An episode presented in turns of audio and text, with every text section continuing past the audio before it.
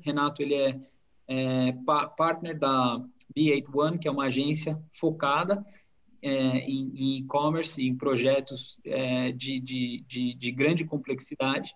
Então, a gente vai estar fazendo uma entrevista breve aqui com o Renato, hoje, ele estar contando um pouquinho da carreira dele, como é que ele é, parou na B81 e sobre essa colaboração entre a Evolve e a B81. Então, Renato, obrigado por essa oportunidade.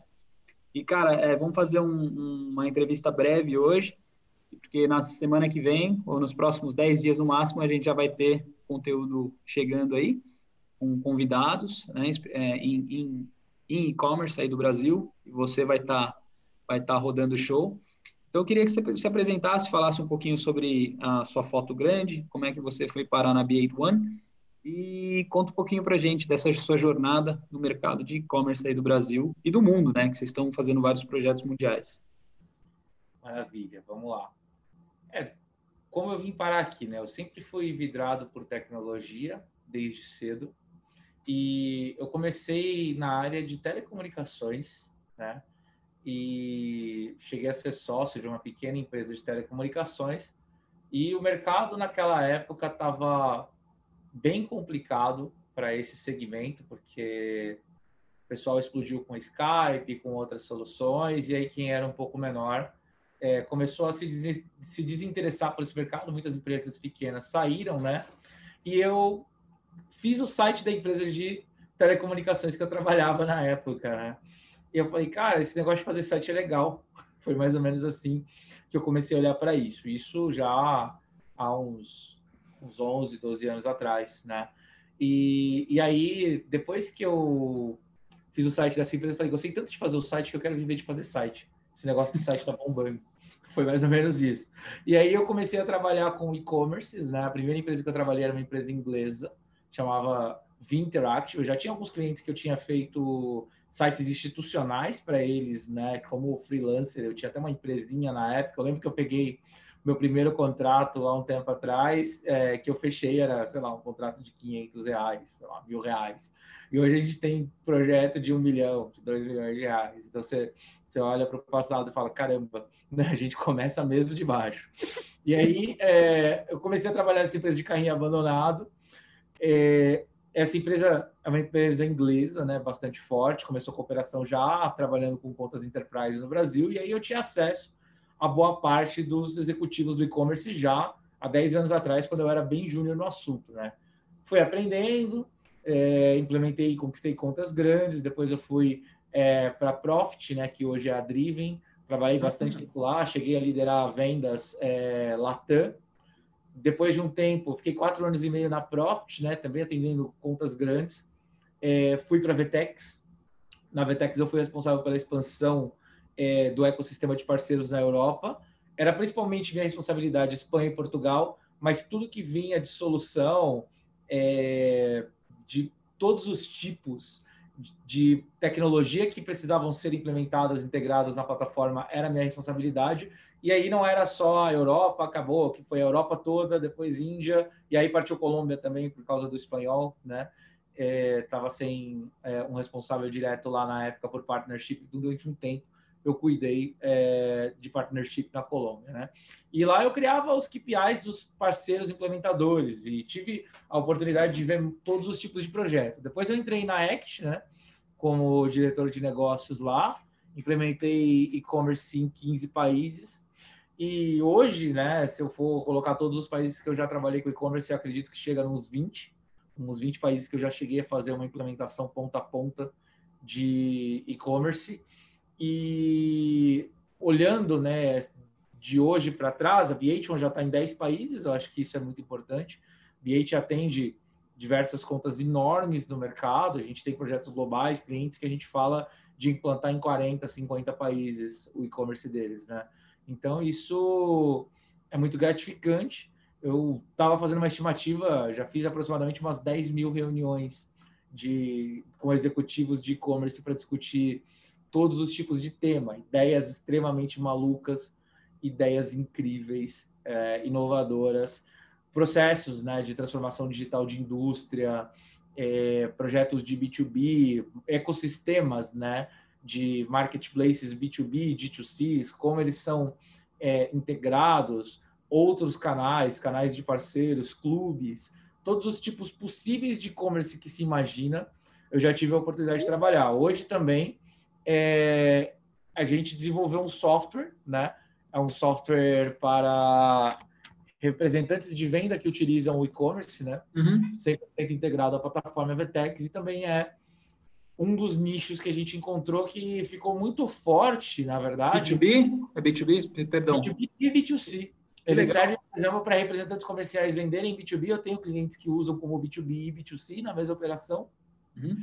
E aí qualquer pessoa hoje que utiliza a Vetex no mundo consegue colocar um time de vendas para o time de venda da loja física ou algum parceiro, algum é, revendedor externo utilizar a solução que faz toda a gestão desse cara, cálculo de, de comissão, definição de metas, tudo isso ele consegue criar pelo e-commerce e o cara pode ter, inclusive, até a própria lojinha dele, é, uma vitrine dele dentro da Vetex. Né? Então, isso veio de, de pandemia, cara. Foi um produto que ele nasceu com esse cenário do Covid, muita gente precisava gerar uma renda extra, etc. A gente pensou, quebrou muita cabeça, né? E Covid foi responsável por um crescimento muito grande da BH1. A BH1 em janeiro chegou a ter sete pessoas contando com os sócios. Hoje a gente já está é, contratando funcionário número 50 da empresa e está longe da gente ter o time formado para tudo que a gente precisa entregar até o final do ano. Então vai crescer muito mais. A gente está bem feliz, né? É, com, com essa trajetória. E eu queria te agradecer, primeiro, é, pela oportunidade de falar aqui, de trazer um pouquinho da minha experiência e dos clientes. Eu vou trazer algumas operações que trabalham conosco para falar é, nesse podcast. Obrigado aí a Evolve, né, a Segmentify, por essa oportunidade de encabeçar um projeto tão importante no Brasil. Né? Muito, muito, muito, muito legal. Não precisa, é, tamo junto, tamo junto. Eu que agradeço também a oportunidade de poder fazer essa parceria, porque eu não tenho competência para falar com a profundidade que você tem. Posso ficar no Embromation, no Rolando Lero, né? Mas não dá. Então, acho que tem, é, a gente tem que saber quais são as nossas forças e também tem que procurar é, parceiro sério para poder fazer isso. Renato, me conta uma coisa, com relação a, a, Brasil, com relação ao mundo, o que, que muda, cara, de quando a gente olha para e-commerce é, do Brasil e quando você olha outros países no mundo, maturidade do Brasil? Você estava falando um pouquinho dos Estados Unidos, mas eu sei que você foi muito para a Romênia, que é bastante interessante lá o cenário. Você tem Espanha, Colômbia, o que, que muda? Vamos lá. É completamente diferente você lidar, por exemplo, com um projeto nos Estados Unidos no Brasil, na Inglaterra, na Romênia ou na América Latina, tá? Cada país tem as suas características, né? É, tem país que existem primeiro uma questão financeira, né? Operações é, são mais tendenciosas a grandes investimentos. Então, quando você vai, por exemplo, fazer um projeto de implantação nos Estados Unidos, você vai receber uma RFP de 1.500 linhas de requisito para e-commerce de médio porte. E isso, é, no Brasil, por exemplo, é uma realidade de operação enterprise. Lá nos Estados Unidos, um, um cara de mid-market, né, não é uma grande operação, ele vai é, ter muito mais requisitos técnicos, todos, assim, uma coisa engraçada, por exemplo, dos Estados Unidos. Não existe e-commerce lá, sim, existe, mas é, é muito menor, que não é um marketplace.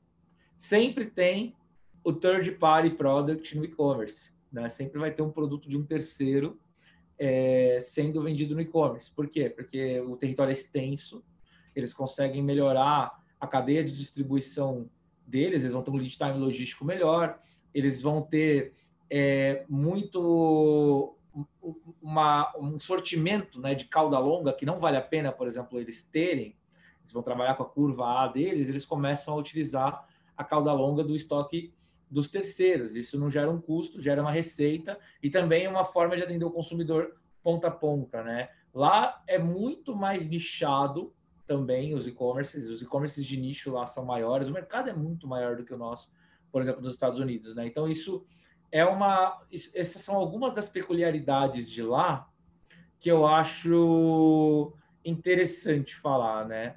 É, tem projetos cross-border também, a gente está fazendo um projeto, eu não posso abrir a empresa, mas é um marketplace nos Estados Unidos que ele vai vender produtos da Coreia do Sul nos Estados Unidos. É um marketplace que os sellers são produtos sul-coreanos e eles vão vender todos os produtos deles nos Estados Unidos. Também os é caras estão focando na comunidade sul-coreana lá. Provável. Exato. É um, é um exemplo de um projeto. Esse daí é um projeto é, que é complexo, porque o que, que a gente entende da cultura sul-coreana? Nada.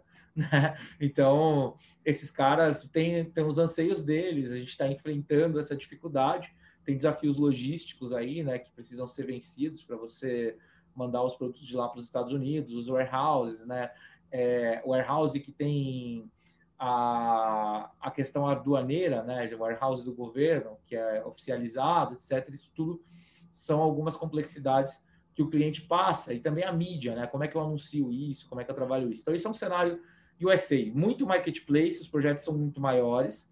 É, tecnologicamente, eu posso falar com muita, muita propriedade que o Brasil é tão bom ou melhor do que os Estados Unidos é, para desenvolver projetos de e-commerce. A gente, do ponto de vista de tecnologia, de performance, etc., a gente evoluiu muito, né? Uhum. É, como plataforma. Lá fora tem muito aquela cultura de tailor-made, os projetos são muito, muito customizados, né? Então, mesmo em uma empresa mid-market, os projetos são um pouco maiores. Falando de Europa como um todo, né? É, é muito comum na Europa os projetos serem multidioma, né? Por quê? Porque a Europa é um país gigante de um monte de países pequenos que falam um monte de línguas diferentes, né? Esses países são unidos? Não muito, né? Eles não são muito unidos, mas é comum um e-commerce espanhol vender para a França, um e-commerce português vender para a Espanha, um e-commerce é, ser desenvolvido para vender para a Europa toda. Então, tem os desafios logísticos, tem os desafios é, legais, né? Que tipo de informação, como que você declara o imposto, por exemplo, de importação no carrinho de um e-commerce, como que você lida com a situação multilíngua, né? É, do ponto de vista de tecnologia, a Europa é muito fã de open source. Isso daí é uma questão que eu não senti tanto. Por exemplo, os Estados Unidos tem bastante open source, mas na Europa eu senti que é maior a quantidade de e-commerces que optam por esse tipo, por esse modelo, né? É, não, não posso dizer quem está certo, quem está errado, quem sou eu para dizer isso, né? Mas a gente aprende muita coisa. O benchmarking de múltiplas culturas é, do e-commerce, né, vamos falar assim, é muito rico, porque você vai perceber que lá fora na Europa o pessoal usa suítes de tecnologias completamente diferentes, tecnologias uhum. alemãs, tecnologias espanholas, tecnologias francesas, né? Nos Estados Unidos o pessoal usa muita coisa americana. E, uhum. e aí você começa a entender o que, que, que, cada um faz de diferente, né? É, Romênia, por exemplo, é um caso a ser estudado, né? É um país. Que... Os caras são aliens, meu, brincadeira. Não, porque é um país. É, a Romênia se falou, eu até lembrei, eu fui para Bucareste em janeiro, né? Uhum. Até obrigado aí, Carlos. Você foi o cara que abriu o nosso ecossistema de e-commerce. Você foi o cara que botou o Brasil na Romênia, né? Você colocou a Vetex lá e você abriu as portas do Brasil. É verdade. Alguns providers hoje atendem a Romênia no Brasil, nós somos um deles. Uhum. E, o cara que encabeçou isso foi você, né, lá atrás. Então, de novo, parabéns. Isso foi um marco, né? Você flegou o Brasil como prestador de serviços para a Romênia, para o leste europeu, e isso reforçou muito é, a Vetex lá na Europa, trouxe bastante é, novidade para o nosso ecossistema e oportunidades de negócio. Então, isso eu acho incrível. Bom, Romênia, fui para lá em Bucareste, né? É, eles, como um povo latino, eles têm um, um, consumo similar ao do brasileiro, né? Eles têm muita uhum. similaridade com a gente, até na maneira de, de, se expressar, de se relacionar, né? O povo romeno é um povo aberto, né? Assim, não é, não eles é um são divertidos, né? É, um povo... não, é, não, é, um povo difícil de lidar, né? Uhum. Frio, etc. E, assim, os e-commerces lá são muito desenvolvidos, né? Uhum. Quando você é, pega uma operação, por exemplo, a F64, a F64, né? É um e-commerce que vende aí 200 e alguma coisa milhões de reais por, por ano vendendo câmera, é um e-commerce de nicho. É fodido, é. é muito, né? muito, é, é muita grana. É, é, um e-commerce de nicho uhum. que tem é, um potencial de faturamento absurdo e, e, ele é muito completo, por exemplo, é, de logística, né? A, a, Europa, por exemplo, como eles têm que vender para diversos outros países e em línguas diferentes, eles têm um sistema logístico eficiente, né? A Europa Central ali é uma maravilha, né? Para logística. É, a, a, Polônia, que, que é leste europeu, né? A Polônia, ela é muito forte em tecnologia. Uhum. Os poloneses são excelentes, né? Os caras têm softwares incríveis, têm uma cabeça muito boa para desenvolver tecnologia e prestar serviço, né? Então, a gente aprende um pouco todo dia com esses caras, né? Em UK, por exemplo, a gente está é, fazendo alguns projetos para uma empresa de full commerce lá, que está trazendo marcas brasileiras, por exemplo. Esse, esse step, todo e-commerce ele deveria. Pense o seguinte: o que te impede de vender para fora do Brasil? essa é uma discussão que eu, que eu gosto muito de, de trabalhar em cima, né? E, e, há muito tempo eu vejo o Mariano falando isso. E o Mariano é um cara muito convincente, difícil de, de, de, de, tentar ir é, contra a linha de raciocínio dele, né? Mas ele começou com isso na Vetex, eu comprei essa ideia e, eu brigo muito na VH1, que a gente tem que levar os nossos clientes para fora do Brasil. Eu concordo. Tem que tirar o pessoal da zona de conforto, porque você ser global hoje Mariano falou isso, né? Estou repetindo palavras dele. Ser global não é uma questão de opção, é sobrevivência. Uhum. Porque daqui a pouco esses caras estão vendendo no Brasil, cara. E se uhum. eles já estiverem vendendo no mundo todo, eles vão ter muito mais informação do que quem está aqui. Eles vão entrar aqui com muita força. Né? Então a gente tem que vender para fora. A gente tem que ter essas experiências de saber quais são as melhores transportadoras. Não é tão complexo assim. A questão de, de despacho aduaneiro, se você tiver uma boa assessoria, se você tiver alguém que te ajuda com a questão de desenho, é, você não precisa ter um warehouse próprio, você pode trabalhar com um operador cross-border. Você precisa entender, entender, por exemplo, como que você vai fazer um marketing para lá. Por exemplo, a própria tecnologia VTEX tem várias outras tecnologias. Tem hubs que você vende no eBay, você vende uhum. é, na Amazon, você vende onde você quiser. Você começa com marketplace, cara. Você não precisa ter uma equipe de marketing insana, um monte de cara de BI, você precisa disso. Você vai, escolhe qual que é é, entende o que, que você precisa legalmente para vender o seu tipo de produto e serviço lá, porque o segmento de alimentação é gerido de uma forma, o segmento de eletrônicos é gerido de outra, né? É, a legislação é feita de maneiras diferentes. Entende o que, que, que, cabe para o teu tipo de serviço, quais são os marketplaces estratégicos para você distribuir os seus produtos lá, faz minimamente um research and discovery, né? contrata alguém para fazer uma pesquisa pequena de mercado, ver se o teu produto tem aderência, e investe, testa, porque lá fora você está vendendo uma arbitragem muito boa. Está uhum. vendendo com uma moeda dos países de primeiro mundo, uma moeda mais forte do que a sua, teu produto fica barato lá.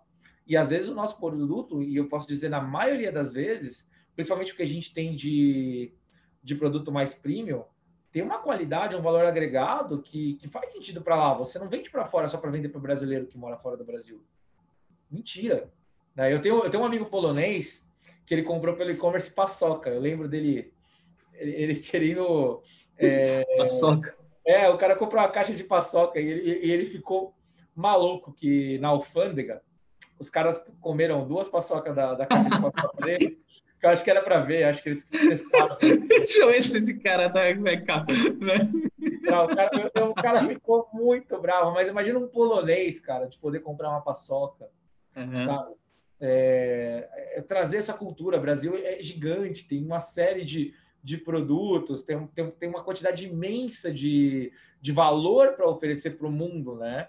Tanto uhum. do ponto de vista de, de produtos, quanto do ponto de vista de serviços, do ponto de vista tecnológico. A Vetex agora, por exemplo, virou é, o, o unicórnio, não se para de falar nisso, né? E isso é muito bom para o Brasil, porque a gente começa a ser visto no exterior como, cara, esses caras entendem do que eles estão fazendo, eles são solution providers de tecnologia.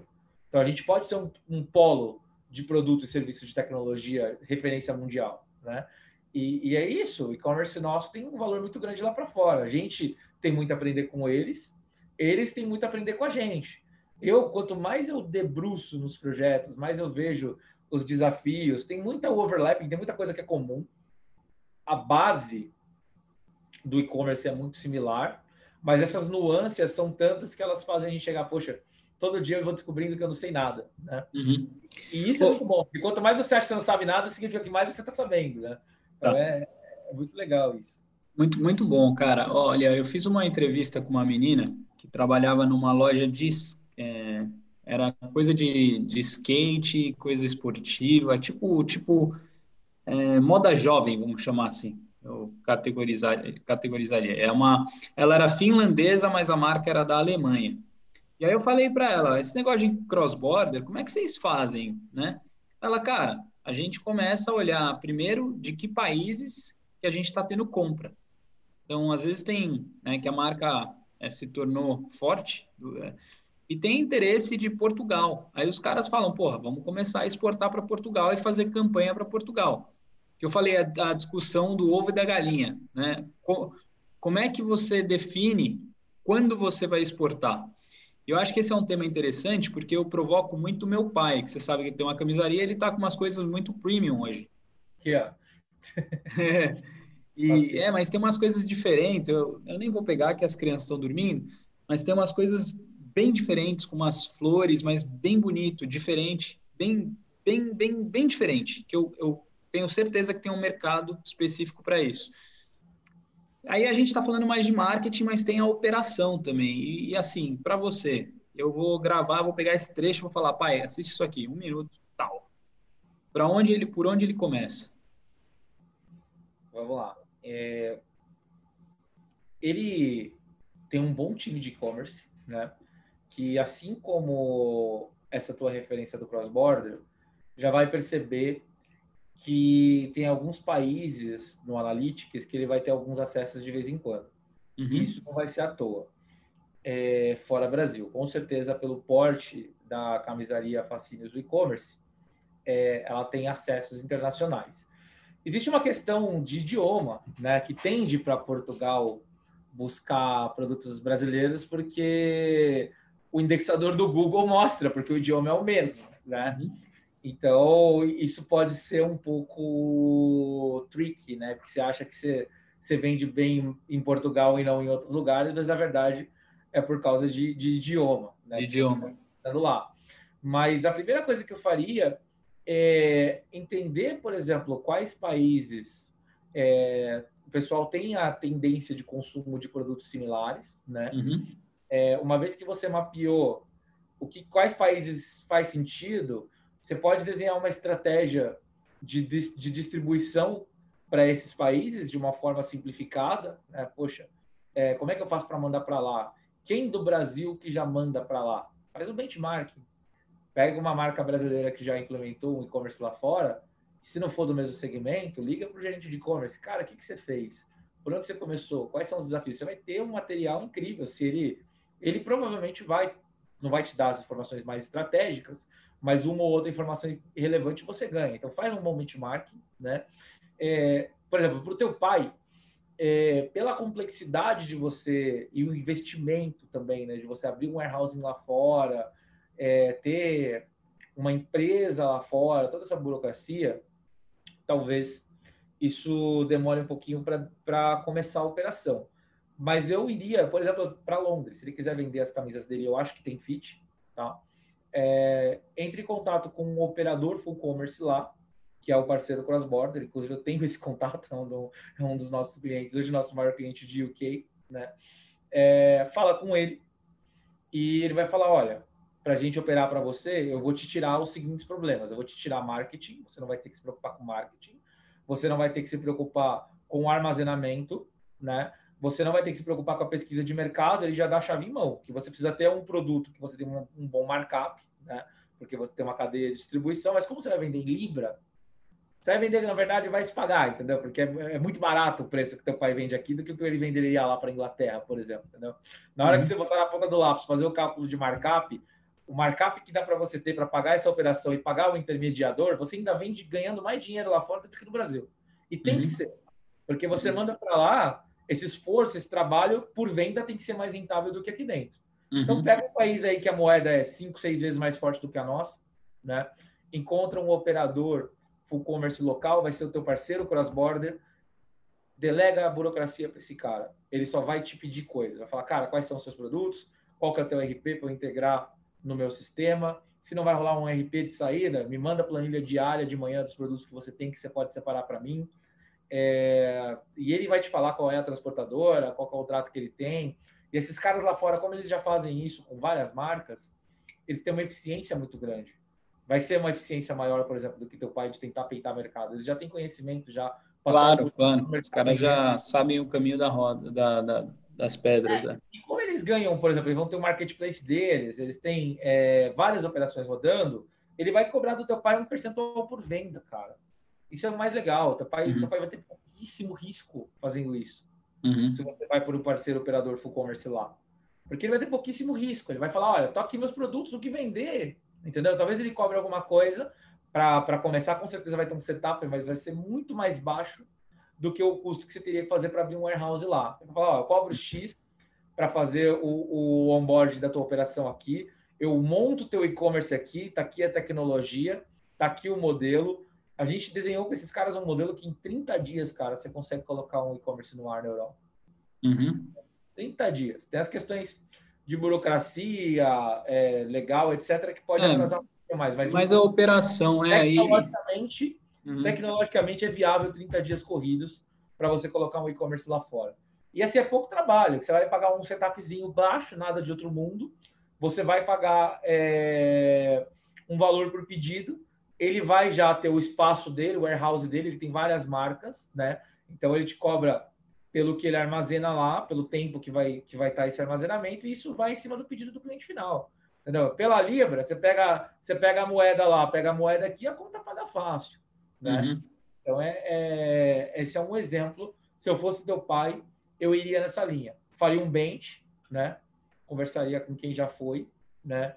E pela experiência que eu tenho, colocaria alguém para operar lá. É diferente de você ser uma multinacional ou de você ser, sei lá, uma das maiores indústrias brasileiras, uhum. que aí você tem poder para abrir um warehouse lá.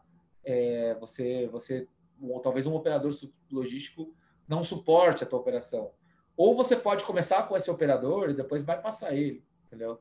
Você começa com esse operador, quando o volume lá fora for suficiente, você encerra o contrato e vida que segue com a tua operação lá. Também é uma Entendi. opção, né? Então, Entendi. esse modelo é, é, assim, o que, que, é importante o pessoal saber, é muito mais fácil vender para fora do Brasil do que se imagina. Uhum. Principalmente porque tem muita gente, o business dele lá fora já é esse. E você está vendendo para um público que quer muito o teu produto e tem muito dinheiro para pagar ele. Né? Então, é, vale, vale muito a pena essa, esse exercício. Né? Cara, muito legal. Ó, vou fazer duas perguntas para a gente amarrar. Primeira pergunta é o seguinte: é, na sua opinião hoje, qual que é o maior desafio de voltando agora para o Brasil, né? A gente falou de cross-border, é, dos gestores de e-commerce do Brasil. Como é que, que, que você vê que é um grande problema a se resolver? O que, que os caras têm como um grande problema a se resolver? É, e... Tá clara a minha pergunta? Vamos lá. Mas para BR ou para ir para fora? Brasil, Brasil, Brasil. Ah, é, é complicado porque cada, cada cenário tem um problema diferente. Né? Tem empresas que, por exemplo, Covid foi é, o digitalizador do milênio, né? Tem até aquela uhum. brincadeira, foi o CEO, foi o CIO, quem foi? Não, foi o, foi o Covid, o COVID. Né? Que, que, que, digitalizou a minha empresa. Então, assim, tem muitas empresas que são novas né, no digital, no e-commerce, e a demanda é muito grande. Então, por exemplo, é muito difícil você contratar um gestor de e-commerce hoje. Né? Uhum. Você vai é um desafio muito grande você pegar um cara experiente é, no teu segmento, etc. Né? Então já começa por aí. Esse é um dos grandes desafios. É, e aí tem muito gestor novo do e-commerce hoje que nasceu do Covid, né? Que tá com a dificuldade de, cara, qual tecnologia que eu uso, qual a informação, precisando de consultoria, de mentoria, etc. Então tem essa camada. E tem a camada dos grandes. Então, por exemplo, o desafio do, do, do gestor de e-commerce do D2C, né? D2C agora está muito forte. É, a, as empresas que as indústrias perceberam que tem uma facilidade dela pular canal na cadeia de distribuição e atender muito bem os clientes. E aí vem aquele, aqueles grandes desafios de, cara, como é que eu crio um canal que eu vendo direto para o cliente final, um D2C, que eu não tenho conflito de canal com a minha cadeia de distribuição, isso não vai prejudicar meu trade marketing, meu, meu, meu sell-in, meu sell-out, como é que eu faço para construir uma estrutura que eu vou é, vender direto para o consumidor sem matar os meus outros canais? Então, isso é um dos grandes desafios. Tem empresas, por exemplo, que fazem marketplace colaborativos, né? Então, ele coloca, por exemplo, a gente está fazendo um desse para Colgate, tá? Uhum. Você coloca os teus distribuidores dentro do e-commerce, é muito comum fora do Brasil. Na ponta, você, você delimita por região ou por algum outro critério que você imagina que faz sentido e manda os produtos é, direto do teu distribuidor para o cliente final. Você você está ajudando o teu canal.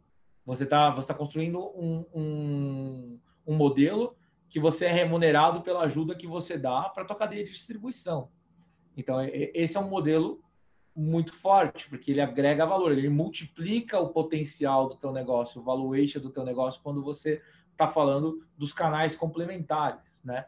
E você pode ter P1 ali dentro, produto seu, você pode ter seus produtos ali dentro e vender direto também. Se alguém negar um pedido, etc., você vai ter uma lógica que você despacha do seu warehouse principal para a casa daquela pessoa que comprou. E isso pode ser um marketplace colaborativo B2C, né, que é o, o, o D2C, né, e pode ser um B2B2C, né, uhum. que você vende para as empresas, elas pegam esse estoque e vendem para os clientes, ou elas, ou os produtos são diferentes, o cara compra produtos, por exemplo, office supplies dentro do teu e-commerce e eles vendem outra coisa que não tem nada a ver com isso para o cliente final. Então, é, é, é, esses desafios vão de acordo com a maturidade de uma operação, do tamanho da empresa, né, do, do modelo. Se você é um varejista, é, você tem um desafio. Se você é um varejista do segmento de eletrônicos, por exemplo, né, cara, como é que eu consigo? Porque o produto eletrônico ele é muito comoditizado, né? O markup é muito baixo. Como é que eu consigo vender, por exemplo, é, sem simplesmente o meu diferencial ser preço? Esse é um dos grandes desafios. Como é que eu agrego valor para o meu atendimento? Como é que eu faço o cliente enxergar o meu canal para você não ter que sangrar teu markup até lá embaixo e, e ficar sempre naquela naquela venda que não rentabiliza nunca, bota o break-even lá para 50 milhões de reais do e-commerce, né? Porque você está baixando, cortando margem para vender para ganhar cliente. Uhum. Então tem uma série de estratégias para isso. O varejista de moda tem os desafios dele, né? Poxa, como é que eu organizo é, as minhas vitrines? Como é que eu apareço nas tendências dos buscadores primeiro do que os meus concorrentes. É, todo mundo tem um produto de nicho, de, de, alto valor agregado. Como é que eu faço para aumentar a quantidade de, de, venda desse produto? Né? Então, esses são. Os desafios são diferentes né, para cada gestor, para cada tipo de operação. Né? É, é, é, a, gente, a gente pode depois aprofundar um pouco esse exercício, inclusive, Não. nos podcasts, e sim, falar. Sim. Eu posso trazer, por exemplo, um cliente de D2C para falar dos desafios dele. Super. Eu, eu, pode, isso pode ser muito rico também esse exercício de botar isso na mesa. Né? Eu acho. É. Eu acho que você falou uma coisa é, que você não, é, você não explicitou, mas eu tive essa ideia de perguntar, que é o seguinte: é, nessa tendência de D, D2C, né, que é a indústria indo para o consumo, você está falando também de uma coisa de ecossistema, né? Eu vou, eu, vou, eu vou trazer a minha experiência do que, que eu fiz na Romênia, também na Polônia, que assim, o Mariano, o cara é muito muito águia, né? E eu aprendi muito isso com ele, que não existe competição, existe ecossistema. Então, a partir do momento que você está olhando para uma competição, você you're toast, tipo, você morreu. Hoje, o futuro dos negócios, é, você pode ver Magazine Luiza comprando um monte de coisa. Na verdade, o que os caras estão fazendo é um ecossistema, né? E eu queria te perguntar é, ver sua, mais sua visão sobre, sobre o futuro dos negócios e do, do, ecossistema e até o momento que, você vê que o Brasil está em termos de e-commerce e de formação de ecossistema, porque eu vejo uma consolidação muito grande, né? É, hoje no mundo, a gente acaba vendo isso das plataformas, das tecnologias, mas como é que você vê isso de ecossistema, o Renato, e, e, e, e competição, e enfim, quais, quais são os seus pensamentos sobre isso? Tá. Primeiro, a competição ela é muito saudável, né, para o consumidor. Um dos motivos do brasileiro ser muito bom de e-commerce é que a gente tem muitas pessoas no nosso país que falam o mesmo idioma e muita gente vendendo no e-commerce para essas pessoas. Então, o e-commerce do Sul compete com o e-commerce do Nordeste. Talvez não em logística, eles têm muito mais força por localização, mas talvez na cauda longa ou para grandes varejistas né, que tem loja no país todo, por exemplo, é, eles vão concorrer com gente de cada ponta. E eu acredito que cada vez mais o ecossistema colaborativo ele vai entrar em jogo. Por quê? Ah, eu sou uma marca de, de moda, mas você tem todos os tipos de produtos de moda, todas as categorias, todos os departamentos possíveis. Você não tem, né? Você tem todos, é, você que é eletrônico, você tem todos os departamentos, você é competitivo, compra em todos? Não. E no final, é, um dos grandes desafios do e-commerce é o custo de aquisição de cliente, né? Você trazer alguém é, para visitar teu e-commerce e rentabilizar esse usuário e fazer ele comprar várias vezes com você. Se você consegue rentabilizar esse tráfego, né? Se você consegue, por exemplo, distribuir produtos de terceiros dentro do teu e-commerce, fechar acordos, né? Porque você briga diretamente, você esse negócio de assim, ah, a concorrência vai acabar, não acredito, né? É, eu acredito, por exemplo, a quantidade de projetos marketplaces hoje, é, mesmo no Brasil, né, essa tendência está vindo para cá. É, se você perguntasse para mim há um ano atrás, acho que 5%, 10% das empresas que falavam comigo tinham projetos de marketplace, tinham essa visão. Se você falar comigo há cinco anos atrás, ninguém nem sabia o que era isso. Se você falar comigo hoje, cara, eu vou ser sincero que 30%, 25% das empresas que falam comigo hoje querem ser um marketplace, né? Que entra uma outra discussão, que você precisa para ser um marketplace? Você precisa ter muito tráfego, ou você precisa ter um sortimento muito grande, ou você precisa ter uma ponta dos sellers e ter todos os contatos desses caras. Uma dessas pontas você tem que ter e trabalhar nas outras duas. Né? E como é que você vai fazer isso para ter é, essa simbiose, né? De, de distribuidor, de concorrente, como que você consegue se ajudar, identificar quem de fato é concorrente direto e quem não, quem pode ser é, um parceiro nessa, nessa jornada, né? Então, isso é um pouco do, do que eu acredito de futuro. Mais, é, mais marketplaces vindo a existir, né? É, os e-commerces começando a com BI, né? Hoje dado também é uma coisa muito, muito mais é, realista você falar de dado.